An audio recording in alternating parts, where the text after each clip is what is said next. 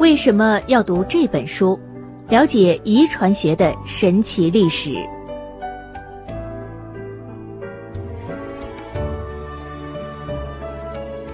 咱们今天啊聊聊基因这个话题。提起基因呐，谁都不陌生。不过还听的最多的可能就是什么转基因食品啊。到底啊对我们的这个健康究竟有没有影响呢？吵来吵去也到现在都没个定论。但是呢，关于到底什么是基因，我们估计大多数人都回答不上来，只知道他们跟我们的遗传有关系啊。很多人可能估计只停留在了这个地步。比如说，我们看见漂亮的人啊，就羡慕人家基因好。意思就是说，从爹妈那儿遗传来的，对不对？那么从定义上来说呢，基因其实就是遗传因子，是具有遗传效应的 DNA 片段，这里面就储存着生命过程的全部信息。哎，你的生老病死全跟它有关，并且受它控制。随着信息技术的发展啊，超级运算的能力越来越强大，遗传学领域也是出现了巨大的进步。通过分析基因的数据啊，就能够预测出个体患上某种疾病的几率，或者说是分析出你的祖先是个什么人啊等等，应该算是什么人种。那么虽然呢，我们对于基因还有很多东西是需要了解的，但是有一点是可以肯定的，那就是随着我们对于基因的这个探索不断的深入，改造基因的方法。不断的进步，所有这些发现一定会给我们的生活带来一个重大的影响。所以说，在未来啊，我们或许能够随意的来操纵基因，让人类变得更加的聪明，更加好看啊，不生病。当然了，为了更好的了解未来呢，我们必须得了解一下过去，对不对？我们要问问这个科学家们最早啊，到底是如何发现基因的呢？基因到底有什么功能？为什么它们有如此重要啊？关于基因和遗传，我们路上读书啊也讲过几本重磅好书，比如说《自私的基因》《基因组》和《解码生命》。那么今天呢，我们再来给大家带来一本基因的好书，那就是二零一六年五月上市的《The Gene》这本书，今年反正非常火啊，高居《纽约时报》畅销榜榜首，各大媒体争相推荐，甚至是连比尔盖茨也在他的博客里面撰文推荐呀。说这是他在二零一六年读过最好的五本书之一。这本书的作者悉达多·穆克吉，咱们也不陌生了，《重病之王：癌症传》啊，也是他写的。好了，咱们言归正传，《The Gene》这本书究竟是讲的啥呢？简单来说。这就是一部基因简史啊，他把我们带回到了基因研究最初的时期。那么，看看基因之父孟德尔是如何发现遗传性状，早期的基因研究又如何导致二战时期的种族屠杀？还有就是这本书还让我们了解人类全基因组测序带来的种种挑战，以及面对现代基因组学带来的种种伦理问题，我们的社会又要如何应对呢？总之一句话。你想要知道的有关于基因的东西，这本书通通都会告诉你。除此之外呢，听完了这本书之后，您还会明白以下几个问题：第一，科学家是如何发现基因的特性的；第二，希特勒是怎样利用遗传科学啊来为自己的种族清除计划来找借口的；第三，环境是如何影响一个人的基因组的。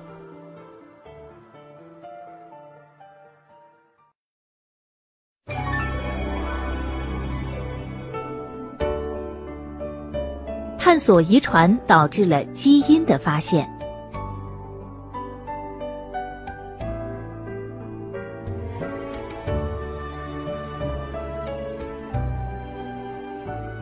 要说这个基因的故事啊，我们还要从一八六四年说起。当年，奥地利的植物学家孟德尔啊，他在繁殖豌豆苗的时候就发现，亲代的植株呢会把某些性状完好无损的传给子代。什么叫完好无损呢？比如说，如果啊把一棵高的豌豆苗啊跟一棵矮的豌豆苗杂交，然后呢，这个后代呢只会出现高植株，不会出现不高不矮的情况。那么换句话说，孟德尔就发现了一条重要的规律，那就是遗传信息啊是以不可分割的单位一代一代往下传的。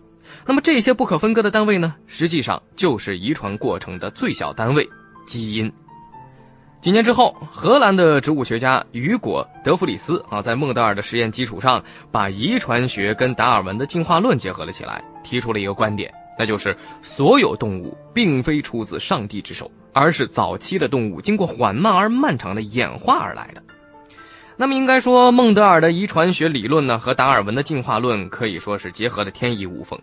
假如啊，物种真如达尔文所说的是演化而来，那么动物肯定是需要一定的载体，把身体特征传给下一代。那么这个载体就是基因。德弗里斯把孟德尔的理论啊推进一步，提出了基因突变的概念。也就是说，在环境的作用之下，基因啊会随机产生突变，产生不同的突变体。那么我们把这三位科学家的理论结合起来，就形成了物种演化的完整蓝图。大自然产生随机的突变基因，由父母传给孩子。随着时间的过去，有利于个体生存的基因会被保留下来，代代相传；而不适应的基因呢，就会慢慢的被淘汰。也就是说，自然选择的对象并不是个体，而是基因。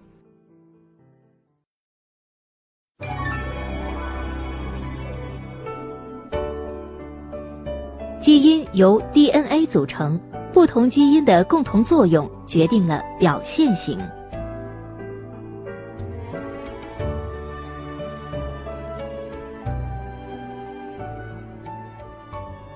基因的发现呢，回答了一个重要的问题，那就是物种的特征是如何遗传的。可是新的问题又来了，科学家们知道基因的存在，那它们究竟长什么样呢？或者说啊，他们在我们的身体里面又是如何起作用的呢？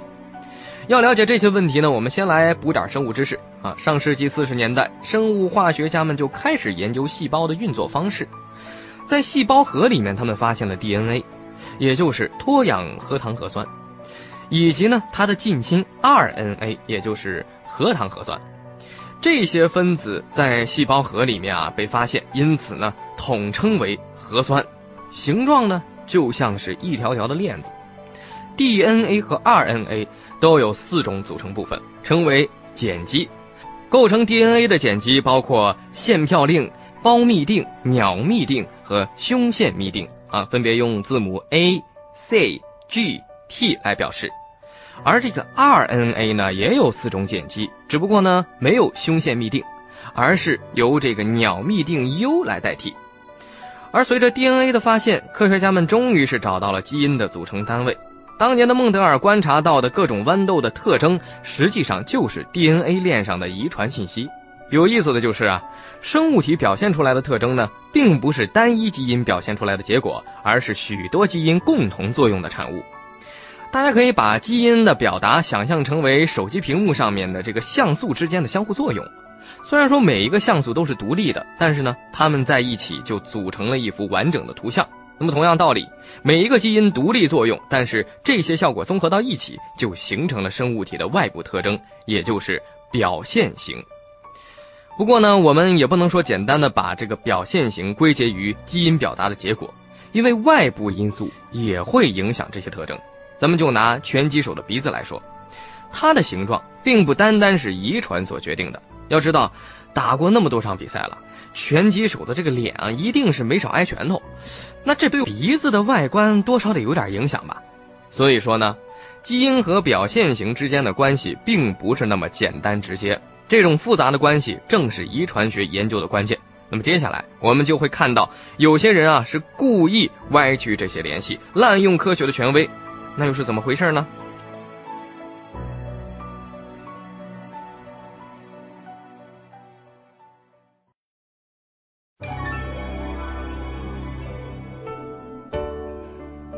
粹德国利用遗传学研究结果为罪行开脱。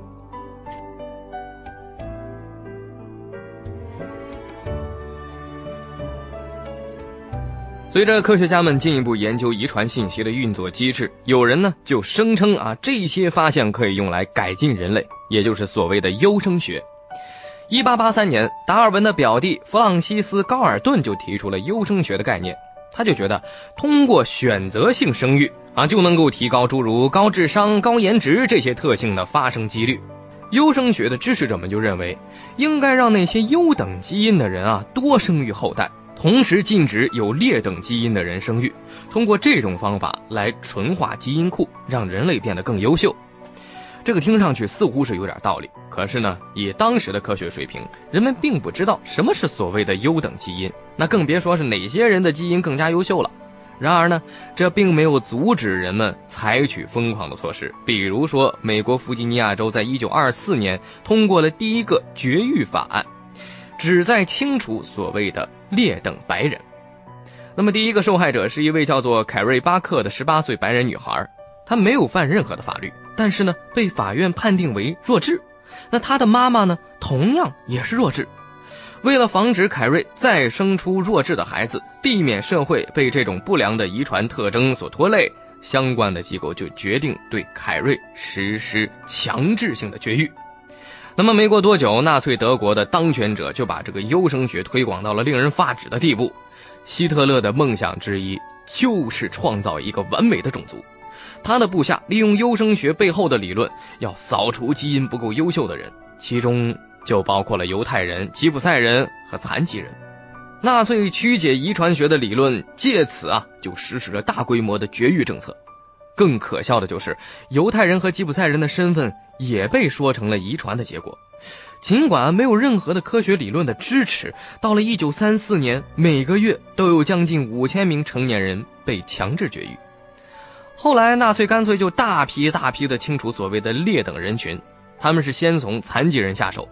一九三九年，十一个月的杰哈德·克莱什马啊，在父母的要求下被执行了安乐死，只是因为他天生是一个瞎子，四肢也不健全，父母担心他会玷污了国家的基因库。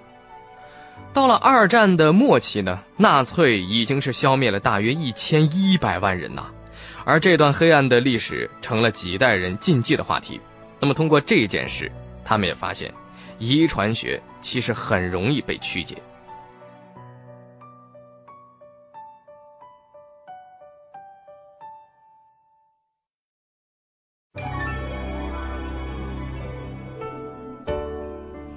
细胞核是生物体的控制中心，基因控制蛋白质的合成。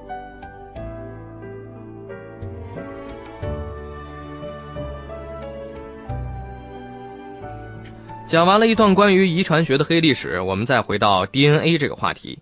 大家有没有想过，这个小小的 DNA 是如何控制整个细胞和身体的呢？这时候啊，就要给大家介绍它重要的小伙伴，那就是蛋白质。蛋白质作为中间的载体，在 DNA 和其他身体系统之间传递信息。咱们往下讲之前呢，我先问问大家，你知道什么是蛋白质吗？嘿，好了。那听我继续给您补充点专业知识吧啊，蛋白质呢是由氨基酸组成的大分子，那么在生物体内是负责从消化到免疫等各种各样的任务，而 DNA 链上的基因就负责指导细胞合成蛋白质。蛋白质的合成过程是分为几步啊？首先呢，DNA 在细胞核内复制出一条跟自己十分接近的 RNA，而这一步呢叫做转录。接着，RNA 从细胞核里边跑出来，它携带的信息被继续用来合成蛋白质，这一步叫做翻译。我们可以把 DNA 想象成为古老珍贵的手稿啊，那么安全的储存在细胞核这个图书馆里面。学生呢，想要看手稿的内容，就只能去图书馆里抄写一本带走。同样的道理。身体需要 DNA 里面的信息的时候，就会复制一条 RNA 抄本带出细胞核来合成蛋白质。大家还记得我们之前所说过的这个 DNA 的 A、C、G、T 四种碱基的构成？不过呢，单一一个碱基的信息并不足以合成蛋白质，必须啊要串联成一串，才能够构成蛋白质合成的说明书。那么从这个角度来看的话，碱基是不是跟文字当中的字母有点像呢？而且啊，这个字母本身并没有什么意义，要组成单词和句子才能够表达出他想要的意思。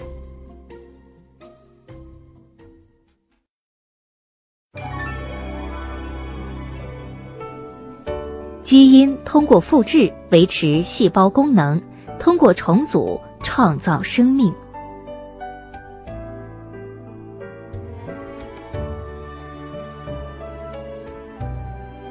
好了，我们现在已经知道了 DNA 是如何通过转录和翻译来制造蛋白质，参与各种身体功能。那么除此之外，DNA 还有什么作用呢？首先啊 DNA 它是需要不断的自我复制，维持细胞的正常功能。大家都知道，细胞是通过分裂来增殖的嘛。那么当细胞一分为二的时候，新产生的细胞当中所含的这个遗传信息，必须得跟原来的细胞一模一样才行啊。要是没有了这些信息，细胞就不能执行正常的功能了，就跟没有了剧本的演员一样，在空荡荡的舞台上不知所措。因此呢，为了让新细胞拿到剧本，DNA 也要复制。不过 DNA 的复制是需要帮手的，为什么呢？这个就很好解释了。假设 DNA 靠自己啊就可以随意复制，那还了得？那你整个细胞不就乱套了吗？所以说 DNA 的复制啊是有一套调控机制的，关键就在一种叫做 DNA 聚合酶的蛋白，只有它的存在，DNA 才能进行复制。大家要是觉得这个 DNA 自我复制这个技能啊还不够厉害的话，那我就再说一个更厉害的，DNA 还能通过重组产生新的基因。事实上呢，这个 DNA 重组啊，恰恰就是物种演化的跳板。有了新的基因，才有了突变的基础，自然选择的过程才能进行。咱们就拿精子和卵子结合产生胚胎的过程来说吧。这中间就发生了重组。那么在繁殖的过程当中呢，来自母亲和父亲的遗传物质在受精卵当中就发生了交换。说白了，就是父亲染色体上的一节基因会跟母亲染色体上同一位置的基因互换位置，由此产生一套新的基因。这也就是为什么世界上的每一个人都是独一无二的。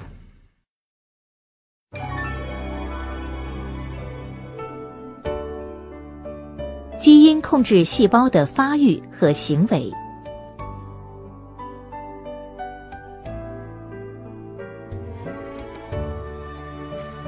我们知道啊，人体上有各种各样的细胞，比如说皮肤细胞、肌肉细胞、肝脏细胞等等。每种细胞长得不一样，都有各自不同的功能。可是细胞怎么知道自己应该变成什么样呢？答案当然就是 DNA 了。除了我们刚才说的功能以外呢，DNA 还有一项任务，就是告诉每个细胞应该变成什么，也就是控制它们的发育。这到底是怎么做到的呢？每个生物体啊，都是从一个细胞而来的，这里面啊所包含着所有的遗传信息。当第一个细胞开始分裂的时候，DNA 就会告诉每一个新产生的细胞要扮演什么样的角色。就这样啊，细胞越来越多，各司其职，走上各自的工作岗位。其中呢，一些就变成了肝细胞，另外一些呢就变成了皮肤细胞，直到最初的啊一团细胞慢慢形成胚胎的雏形。那么接下来，胚胎又分为三个阶段进行发育。首先，身体的主轴就形成了，区分身体的上下左右和前后。那么接着，一组绘图基因指导细胞形成不同的身体部位。最后呢？通过激活或者说抑制某些具体的基因，形成器官或者某些物种特殊的结构。DNA 除了指导细胞在发育中的生物体上各司其职，还会告诉他们到岗的时间。上世纪七十年代，剑桥大学的生物学家们就希望跟踪雄性线虫体内的细胞啊，不仅想看看它们分别是扮演了什么样的角色，还想知道每一个细胞的到位时间。为什么要选择线虫呢？因为它们体内的细胞数量是固定的啊，不多不少，刚好一千零三十一个。那么结果就发现，其中的一个细胞呢，会每隔十二小时复制一次，六十个小时之后，它就会转移到线虫的神经系统上去。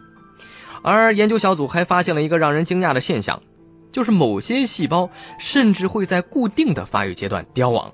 那就换句话说，只要 DNA 一发令，细胞就知道要自己了断了。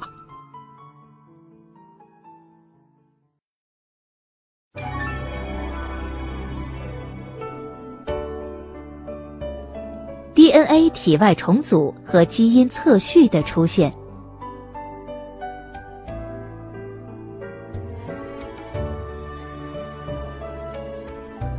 好了，我们说了 DNA 的复制、转录和重组，这些过程都是无时无刻在我们的体内发生着。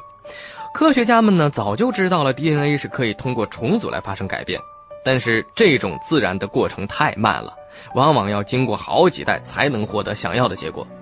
于是，在上世纪七十年代，遗传学家们就开始琢磨啊，说想办法来操纵 DNA，看看是否能够加快自然的演化进程。那么，究竟能不能在实验室里人工重组出一些新的基因呢？事实证明，答案呢是肯定的。一九七零年，斯坦福大学的生物化学家保罗·伯格以及戴维·杰克逊啊，成功的把病毒 SV 四零的整个基因组，外加大肠杆菌的三个基因一起插入到了兰布达噬菌体当中。他们把这个新产物叫做重组 DNA，而他们发现的这种操作，就是后来的基因克隆。通过基因克隆。伯格和杰克逊啊，就创造出了一种自然界不存在的新型生命。两人的克隆实验就证明，利用科学是可以制造出新的 DNA 的，创造新的生命体。不过，新的问题又来了：我们可以创造新的 DNA，也知道这里面包含着各种信息。那如何才能阅读这些信息呢？咱们之前说过，DNA 当中的碱基啊，本身是并不包含遗传信息的。真正的信息存在于不同的碱基的排列顺序。要读懂一个基因当中的信息，那就意味着咱们得知道它里面的每个碱基的位置。这其实啊就是基因测序。那第一个给基因测序的人是谁呢？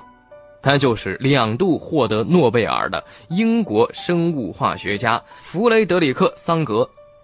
一九七七年，桑格是成功测出了病毒非 X。一七四的全部的五千三百八十六对碱基，从那以后呢，基因测序就继续发展，不断揭示 DNA 语言背后的奥秘。科学家们还发现啊，在动物的 DNA 当中，不同基因之间有着大串大串的填充碱基，这些碱基当中似乎并不包含任何信息，更像是有功能基因之间的缓冲和间隔。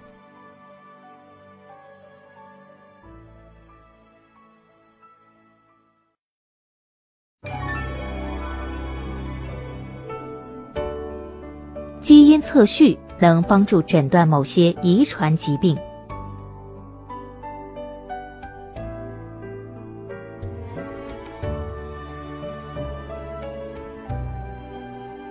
既然人们可以读取 DNA 里面的信息，那这些遗传信息到底有什么用呢？嘿，那用处可大了啊！事实上呢，DNA 测序是可以帮助诊断某些疾病的。通过分析一个人的遗传信息，我们就能够找出功能异常的基因具体在哪里，从而推断他可能会患上哪些疾病。比如说，上世纪六十年代的时候，医生啊就能从未出世的胎儿身上诊断出某些遗传病。咱们就拿唐氏综合症来说，患者比正常人要多出一条二十一号染色体，这个明显的特征在检测胎儿细胞的时候就很容易查出来。不过呢。其他的一些遗传病啊，检测起来就没那么容易了，因为原因可能并不是单个基因或者多出一条染色体这么简单。另外呢，癌症也很难通过遗传分析来诊断，因为癌症啊不仅是很多问题基因共同作用的结果，还因为它们具有遗传多样性。咱们举个例子，如果说啊，我们比较两个乳腺癌患者的基因。可能就会发现引起癌症的具体基因突变是完全不同的。那么照这么说，就是啊不能利用基因来诊断癌症喽？其实也不是。不过首先啊，我们要获得一个人完整的基因组，才能够分析不同基因之间的关系。正因为如此，人们在一九九零年就启动了人类基因组计划。这个计划的目标是绘制人类基因组的完整图谱，也就是给两万多个人类基因。进行测序，这样的大工程对于早期的这个遗传学家们来说是想都不敢想的。不过到了上世纪九十年代，基因测序技术已经是有足够的强大了啊，可以完成这样高难度的项目。两千年的时候，人类基因组计划公布了人类的基因组草图。二零零三年，他们宣布完整的基因组图谱可以在网上免费获取。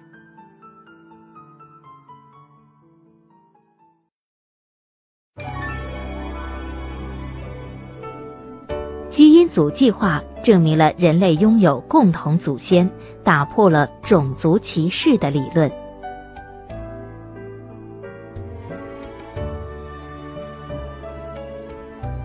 有了完整的人类基因组图谱了啊，我们能用它来做什么呢？首先，人类基因组可以让我们了解到人类的共同祖先。现在科学家可以研究每一个人的基因，通过比较世界各地不同人群的基因组来追溯我们的祖先。这是怎么做到的呢？为什么我们的遗传信息能够告诉我们人类是从哪儿来的呢？原理呢是这样的：亲缘关系越接近的人，基因组当中相同的基因就越多；相反呢，亲缘关系比较远的人，相似的基因就没那么多了。而利用这个简单的原理，科学家比较了世界各地的人之间的亲缘关系。在这个过程当中，人们就发现了最早的人类群体是南非、纳米比亚和波兹瓦纳的桑人，以及刚果伊图里森林的姆巴提比格米人。科学家们甚至是追溯到了一位人类女性祖先，她跟当今的桑人女性是非常的相似。人类基因组图谱可以帮助科学家寻找到人类的源头。那么更重要的就是这些信息证明了种族歧视啊没有任何的科学依据。不少人就认为一些种族的基因啊比较的低等啊，也有白人觉得他们才是最高等的民族。可事实上呢，人类的历史实在太短了，根本就不够时间出现生物学上的三六九等。研究人员就发现呢。在不到十万年前，所有人类啊是住在非洲大陆的。那么从那以后呢，人们就开始迁徙，最终的一些部落就成为了欧洲的白人。所以啊，要是谁觉得欧洲人比非洲人更聪明，那一定就是胡说八道。因为这样的遗传差异可能没个几百万年是不会出现的。还有就是人类遗传多样性啊，有百分之八十五到百分之九十五都存在于同一个种族之内。说白了。一个来自纳米比亚的黑人和一个来自加纳的黑人，虽然说都是黑皮肤，但是他们之间的基因差异就非常的大，甚至根本啊就不应该把他们归为一个种族。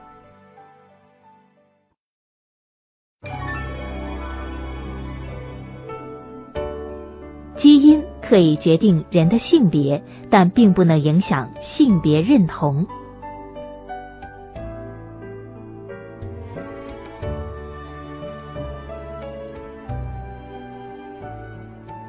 描述一个人身份的方式有很多，其中就包括我们刚才说过的人种。那么除此之外呢，还可以按照国籍、宗教或者说社会阶层把人分类。当然呢，人还有性别之分。那么基因对于性别又有什么影响呢？虽然说近些年来啊，性别规范已经有了很大的变化。之前 Facebook 甚至还增加了五十四种非传统性别选择。但是大多数人还是会认为啊自己要么是男性，要么是女性。那么如何来区分性别呢？主要还是看遗传，更具体的说是其中的一个染色体。不论你在生理表现上是男还是女，你的性别啊其实是由第二十三对染色体控制的，也就是性染色体。对于女性来说呢，这一染色体是 XX，而男性呢是 XY。关于人类基因组的具体知识，如果说大家感兴趣的话，可以收听《基因组人类自传》这本书。在一九八九年，科学家彼得·古德费洛就发现啊，说这个雄性 Y 染色体上的一个叫做 SRY 的基因是决定性别的关键。比如说，如果说雄性的小白鼠的这个 SRY 基因出现了突变，影响了正常的功能，那么它就有可能出现雌性的特征。那么反过来，如果说这个 SRY 基因呢导入本来应该啊是雌性的小鼠，就能让它变成雄性。这个生理上的性别看似简单，但是呢，性别的认同就是另外一回事了。什么是性别认同呢？就是说啊，你觉得自己是什么性别，不一定啊要跟生理的性别一致。事实上，不少人的这个性别认同啊都是介于男女之间的，或者说呃都不是，还有人啊两种都是。那这样看来的话，性别认同并不是二选一。你可能不信啊，这其实是有遗传学上的道理的。你看啊，如果说一个人的这个 SRY 基因啊有活性，身体就会是男人。但是呢，这个基因呢并不会直接影响他的这个性别认同，而是作用于一批基因。这批基因受环境的影响，最终就决定了他认为自己是男性还是女性，或者是介于二者之间。既然影响遗传的环境因素如此之多，也难怪人们的性别认同会有千千万万种啊。那么环境到底对基因有什么影响呢？咱接着往下听。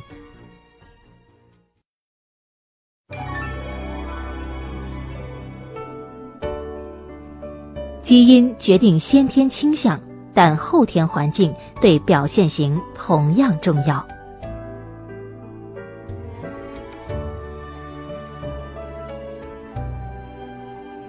先问大家一个老生常谈的问题吧：你觉得人的性格是天生的还是后天的呢？不管你是支持哪一边，这个先天对后天的争论呢，都比想象当中的要复杂。说到底，人出生的时候啊，都带有一定的倾向，而这些倾向呢，跟环境相互作用，才最终形成了表现出来的特征。一九七九年，行为心理学家托马斯·保查德就追踪了那些一出生啊就被分开，在不同的环境当中长大的同卵双胞胎。理论上来说呢，这些双胞胎啊，有着近乎一模一样的先天条件，但是呢。却有着完全不同的后天环境。研究就发现，说这些双胞胎表现出来的相同的行为倾向，哎，但是具体的行为表现却不尽相同。比如说，有一对双胞胎男孩，其中一个呢在纳粹德国长大，另一个呢在以色列的布基茨生活。这两种信念体系都遭人诟病，但是兄弟俩都非常坚定地维持着各自的信仰。同样道理，既然天性是需要跟环境相互作用才会表现出来。那么，一个天生有暴力倾向的人，只有在耳濡目染的情况之下，才会表现出暴力。比如说，目睹了家庭暴力。不过呀，环境不仅仅会巩固天生的倾向，它还会实实在在的影响我们的基因组。这就是表观遗传学的研究内容。当环境中的因素激活或者抑制了一个基因，例如说啊，创伤性经历，这个基因就会被甲基化。这些甲基标签呢，就像 DNA 上的这个注释一样啊，跟书本中这种标注啊作用差不多。随着这个基因上的甲基标签越来越多，就会开始影响细胞的功能。那如果说把这些标签都去掉，会有什么结果呢？二零零六年，日本的生物学家山中伸尼就把一只小鼠的皮肤细胞当中的表观遗传学标记全部去除，你猜怎么着？这些皮肤细胞竟然变回了干细胞。要知道，干细胞是没有分化的多潜能细胞，相当于这个皮肤细胞啊，坐着时间机器回到了最初的状态。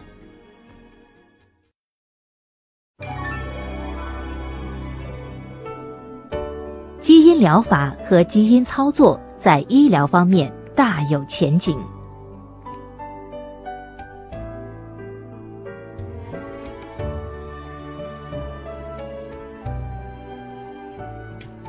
可以看到，人们掌握的遗传学知识越来越深入，研究手段也越来越厉害。那么，科学家们是如何利用这些先进的成果来改善我们的生活呢？其中一个大有前景的领域是利用基因疗法来治病。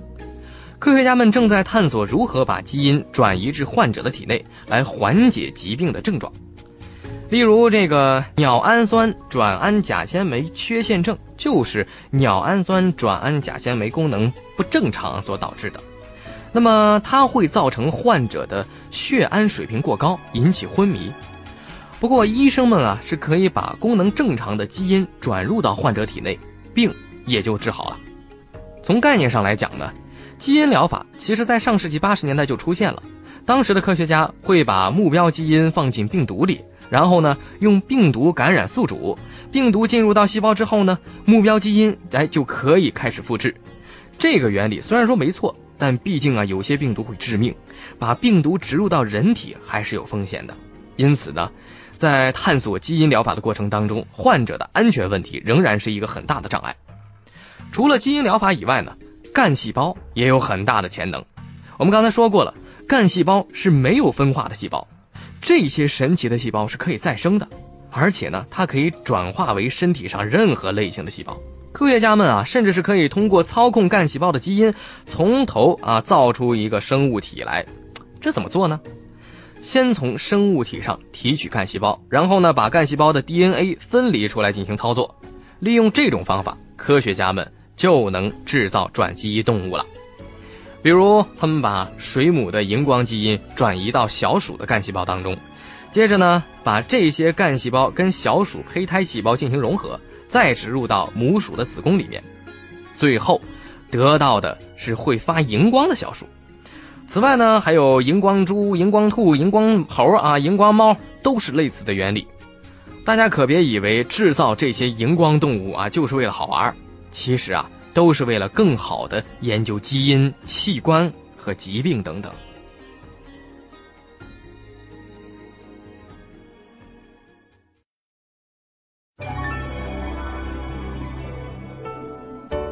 从疾病诊断到创造生命，遗传操作似乎无所不能。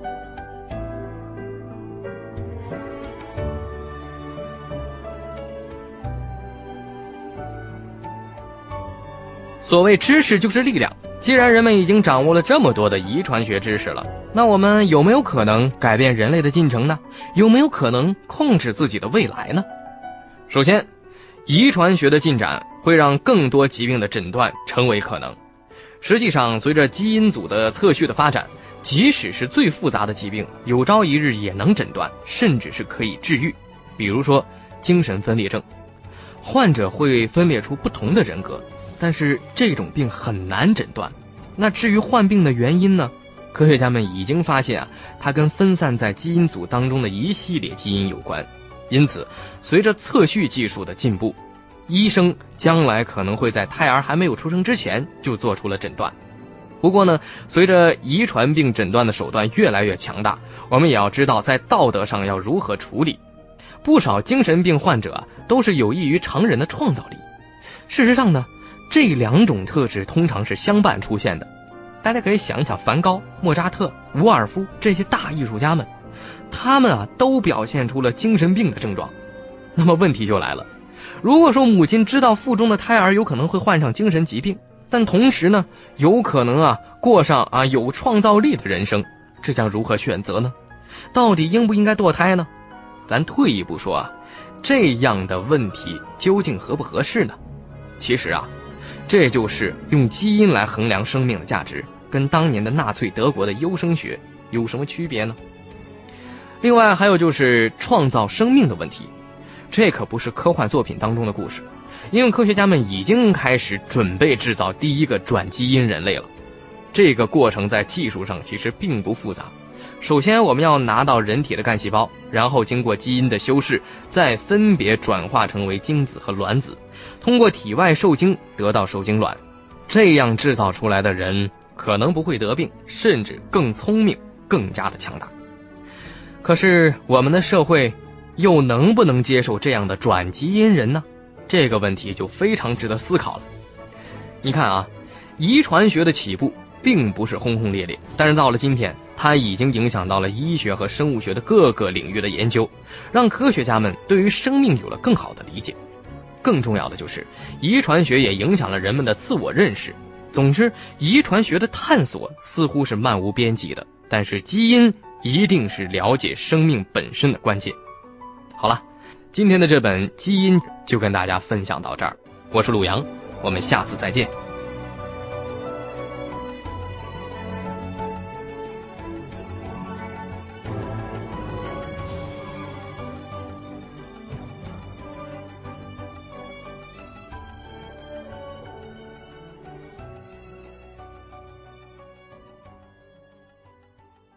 本节目由路上读书授权喜马拉雅 FM 独家播出。